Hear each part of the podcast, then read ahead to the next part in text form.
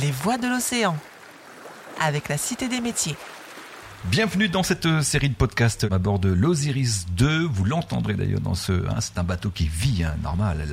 Il a, une âme, il a un équipage aussi euh, dont nous rencontrons une partie. Alors évidemment, euh, certains sont en terre, d'autres en mer. On, on l'a vu tout à l'heure. Et là, on va aller en mer cette fois-ci avec euh, Galadriel euh, Guillen. Bonjour Jerry. C'est un beau prénom, dis donc. Merci. Ça fait un peu Seigneur des Anneaux, non? Ça vient d'où comment- Exactement, c'est Tolkien. On va co- commencer tout de suite, évidemment, cette, cet épisode avec vous, et parce que depuis, depuis le début de cette série de podcasts, on est passionné par tout ce qui se raconte, hein, parce que les métiers de la mer, ça nous fascine, hein, quoi quoi qu'on en dise. C'est vrai qu'on n'y pense jamais. C'est peut-être pour ça qu'on fait cette série de podcasts aussi, pour vous inciter hein, à, à découvrir un peu plus ces métiers. Euh, alors vous, vous êtes quoi dans Vous êtes contrôleuse, c'est bien ça? Je suis contrôleuse des pêches, oui. ah, vous travaillez donc avec euh, Camille, euh, qu'on a hein, rencontré aussi dans cette série de podcasts. Euh, elle reste au bureau et vous, vous allez en mer. C'est ça. Vous êtes l'une de ces fameuses contrôleuses sur les bateaux, J'embarque euh, sur les navires qui pêchent dans les eaux des terres australes. Les TAF, Exactement. terres australes françaises, c'est bien ça Françaises. Voilà. Expliquez-nous en quoi véritablement consiste votre travail à bord d'un navire de pêche. Alors il y a deux grands volets, on va dire. Il y a la partie euh, réglementaire, c'est-à-dire que les navires donc euh, vont pêcher dans des eaux qui sont euh, dans des zones protégées et qui si l'espèce qui est ciblée est soumise aussi à un plan de gestion. Donc il y a pas mal de réglementations euh, à respecter justement pour cette pêcherie-là. Et donc mon travail à bord, c'est euh, de justement vérifier que tous les points de la réglementation sont bien euh, mis, mis en place et respectés. Alors, on parle beaucoup de, femmes, évidemment, dans cette série de podcasts hein, qui leur est consacrée, les femmes marins, les femmes concernées par ces métiers de la mer. Et on le disait avec une chef cuisinière tout à l'heure dans cette série de podcasts que c'était plutôt un milieu masculin. Quand vous êtes contrôleuse sur un navire, ça se passe bien Moi, j'ai toujours, euh, je pense, travaillé euh, dans, un, dans des milieux masculins, donc ça n'a jamais été un problème. Et j'ai jamais réfléchi euh, à ma condition de, de genre, en fait, dans mon travail. Pour Et vous, il y a une parité qui est là. Il, y a une- il a- vous respecte comme si vous étiez un, un contrôleur homme, je veux dire. ce serait pas aller jusque-là. Il y a toujours, en fait, ce, ce problème de. Voilà, il faut un double effort.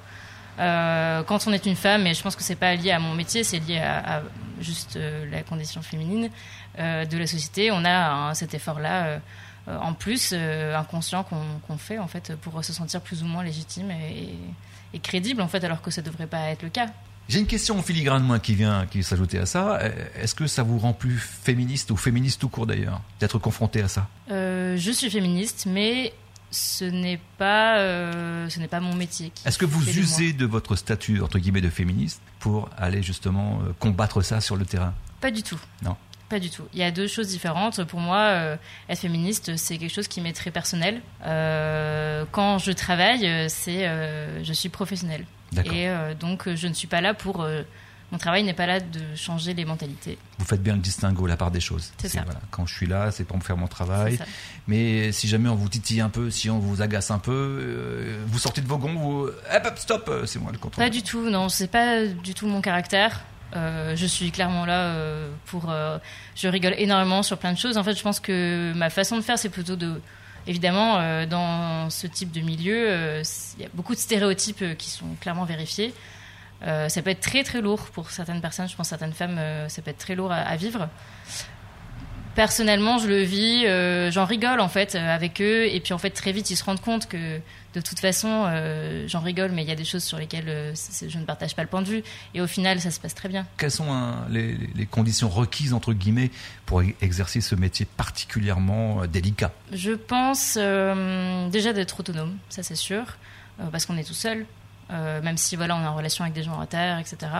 On est quand même euh, l'unique personne euh, qui n'est pas, qui ne fait pas partie de l'équipage. Donc rien que ça, je pense qu'il faut être capable de pouvoir aussi vivre très loin de sa famille, de ses proches pendant pendant un temps assez long. D'ailleurs, comment vous êtes perçu, vous? Comment vous êtes vu? Parce que vous ne faites pas partie, effectivement, de l'équipage. Non seulement ça, et en plus, vous venez contrôler. Un peu le trouble fait, hein C'est vrai que euh, d'office, on a euh, particulièrement le. Voilà, on représente euh, l'État, le contrôle. euh, donc ça peut être pas toujours bien perçu, mais en fait, ils- de toute façon, ils savent qu'ils ne peuvent pas partir sans nous. Donc, donc, déjà, c'est pas une surprise. Vous êtes assermenté Oui. Quand vous étiez petite, vous rêviez d'être euh, policier, espionne euh, Alors pas du tout. Euh, c'est quelque chose que je pense dans ma vie je ne ferai jamais. Pour moi, je prends ce, ce métier comme euh, plutôt la partie interface, pédagogie en fait. C'est-à-dire qu'il y a une réglementation qui est pas toujours facile à, comprendre pour n'importe qui, parce que ça reste des textes de loi, etc.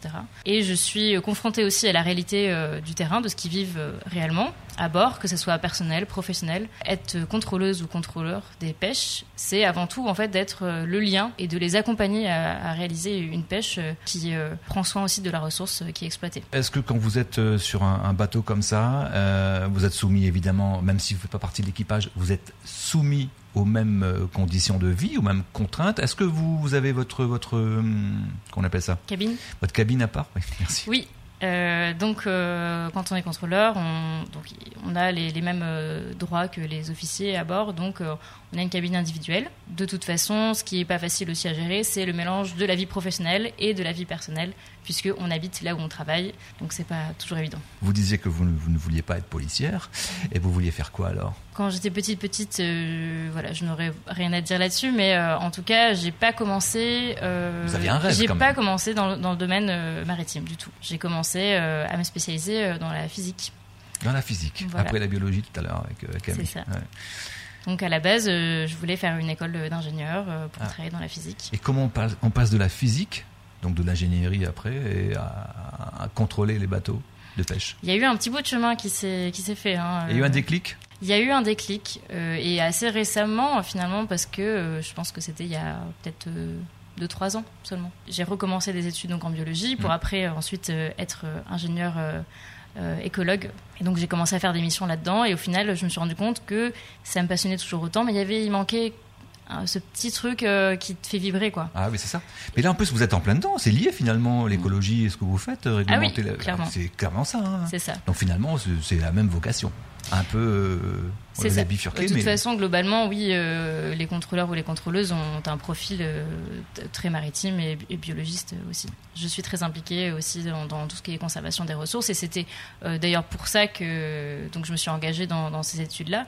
Et j'ai, on va dire, entre guillemets, trouvé le, mais le, le domaine de la pêche qui, pour moi, restait très caché et très sombre. Et en fait, on comprenait.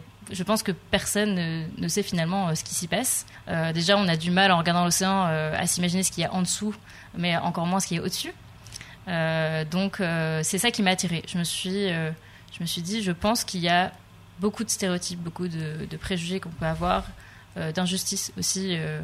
de par ce qu'on entend, que voilà, les pêcheurs peuvent être les destructeurs de l'océan. Je, je, je me refusais à penser que c'était c'était Mm. le cas, euh, et qu'à mon avis, ça serait bien justement de comprendre de l'intérieur comment ça fonctionne, pour comprendre aussi les différences euh, qui peuvent y avoir. Le fait de partir comme ça en mer, euh, loin, loin de, de- des siens et loin de la terre, il faut, faut le dire, hein, loin de la terre, euh, pendant trois mois, c'est ça que peut, que peut durer une marée, on m'a dit. euh, C'est ça, cette- en moyenne. En moyenne.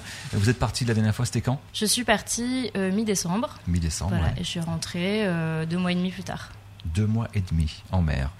Alors vous aimez la mer, ça on l'a compris, mais même en aimant la mer très très fort, quand même, ça, ça fait long. Euh, ça fait long et à la fois, euh, je pense que c'est plutôt les premières semaines, premières trois semaines qui ont été difficiles.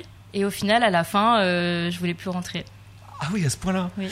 Parce que vous vous contrôlez, d'accord, on est bien d'accord. On avait compris tout à l'heure qu'il y avait deux semaines de route, hein, aller et deux semaines de retour. C'est-à-dire que pendant ces deux semaines, donc un mois, pendant ces, euh, oui, c'est quatre semaines, c'est ça? Deux semaines aller. C'est une semaine Ah, de, une semaine, de pardon. trajet. Voilà. Voilà. Pendant ces deux semaines, vous n'avez rien à faire. Euh, alors si, on a pas mal de travail. La première semaine, je pense qu'on a, voilà, c'est histoire de, de s'acclimater. On a quand même euh, pas mal de documents aussi à, à envoyer, etc. Euh, la dernière semaine, je pense que c'est la, la plus fastidieuse à mon sens. Euh, Il y a beaucoup, beaucoup de, de d'administratif à faire. On est sur un patrouilleur ici. L'Osiris 2 est un patrouilleur. C'est un des bateaux qui sert justement à. L'Osiris, en fait, appartient aux affaires maritimes. D'accord. Donc les affaires maritimes s'occupent de ré- réglementer, de réguler un petit peu, d'aller surveiller, contrôler tout ça. Est-ce que vous avez remarqué une fois ou deux que justement la présence d'une femme à bord avec ces hommes là, ces armoires à glace comme vous les appelez, Mm. est-ce que ça ça a pas contribué un peu à les apaiser? À apporter un peu plus de peut-être de comment dire ça, d'arrondir un peu les angles. Vous voyez ce que je veux dire? Je pense que euh, chaque femme aussi est différente. Je pense que on, est on est plusieurs euh, à être contrôleuses et on, on fonctionne pas de la même manière. Je pense. Il n'y a pas de féminité à apporter quoi que ce soit. Je pense que c'est des traits de caractère. Est-ce que vous arrivez vous à faire un distinguo entre la vie perso et la vie sur le bateau? Où est-ce qu'elle s'arrête? Où est-ce qu'elle commence? Bah du coup je rentre chez moi au bout de deux mois et demi donc c'est un peu. Mais vous arrivez à vous déconnecter justement? Combien de temps il vous faut pour vous déconnecter de ce... Une fois que je suis rentrée, que je suis à terre euh, Je pense qu'on déconnecte assez vite. En fait, ce qui est particulier à partir en mer, c'est que on... Alors, on prend du recul sur sa vie, mais même physiquement. C'est-à-dire qu'on s'éloigne de l'île. Moi, j'habite à La Réunion et, je m'éloigne de chez moi. Et en fait, il y a. Il y a une partie de vous qui s'en va, ou qui reste d'ailleurs. Mais en fait, c'est un peu. On a notre vie comme ça sur une ligne, et puis en fait, euh, là, cet instant-là, il est à côté. C'est-à-dire, on, vit en parallèle de notre vie un peu. Et quand on revient, en fait, ce qu'on a vécu, euh, il est là. Une belle phrase pour finir cet euh, épisode. Je vis en parallèle de ma vie à terre. Ça, c'est beau. Merci beaucoup, Galadriel. Les voix de l'océan avec la Cité des métiers.